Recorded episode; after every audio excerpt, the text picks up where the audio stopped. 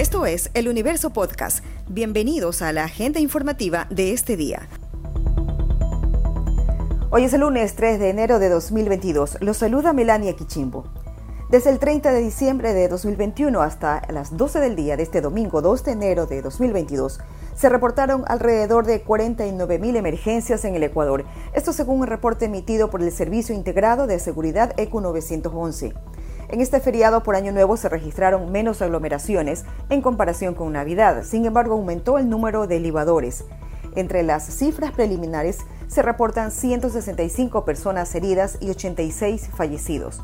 El director del ECU 911, Juan Zapata, señaló que llama la atención el alarmante aumento de hechos de violencia intrafamiliar que se reportaron en este feriado de Año Nuevo. Un dato que nos ha preocupado mucho es la violencia intrafamiliar. De 1.735 a 1.856 hay un crecimiento del 7%, Guayaquil con el 20% y Quito con el 20% son las ciudades con mayor número de estos casos. Desde hoy, los mayores de 50 años de edad pueden aplicarse la dosis de refuerzo de la vacuna contra el COVID-19. Esto aplica a quienes ya cumplieron más de cinco meses de la aplicación de la segunda dosis, es decir, el esquema completo. El último fin de semana se observó a varios ciudadanos acudir a diversos puntos de vacunación en Guayaquil. Durante el feriado, el Ministerio de Salud Pública mantuvo la atención de 8 y media a 15 horas 30 en nueve centros de salud de Guayaquil y Durán, así como en dos hospitales del puerto principal. El Ministerio de Salud Pública redujo el tiempo para la administración del refuerzo de 6 a 5 meses para poblaciones vulnerables como adultos mayores. Los siguientes grupos etarios se cubrirán paulatinamente debido al aumento de contagios de la COVID-19. Tras dos meses y medio se reabrió el ingreso al área nacional de recreación Isla Santay. El acceso a Santay a través del puente peatonal estaba restringido desde el impacto de un buque brasileño el 18 de octubre pasado. En la isla Santay habitan 92 familias integradas por 316 habitantes, que en su mayoría resultaron afectados económicamente por el cese de actividades turísticas. Por ahora, el puente que une a Durán con la ecoaldea se mantiene deshabilitado.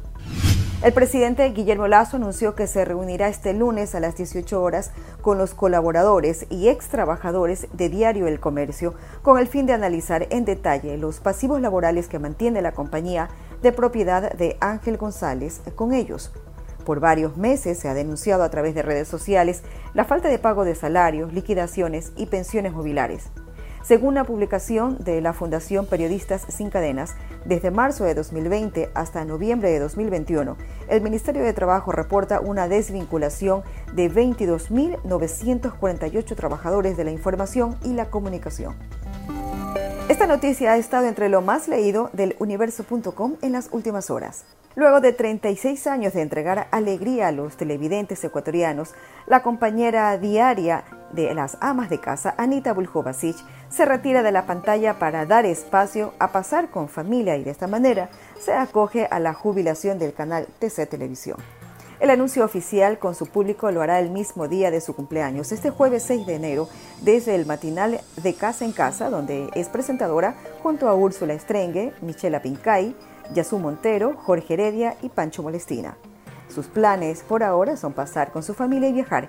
Dice tener otras prioridades y que se retira de un medio de comunicación al que quiere mucho y del que está sumamente agradecida. Esto fue lo más destacado de la jornada. Hasta la próxima.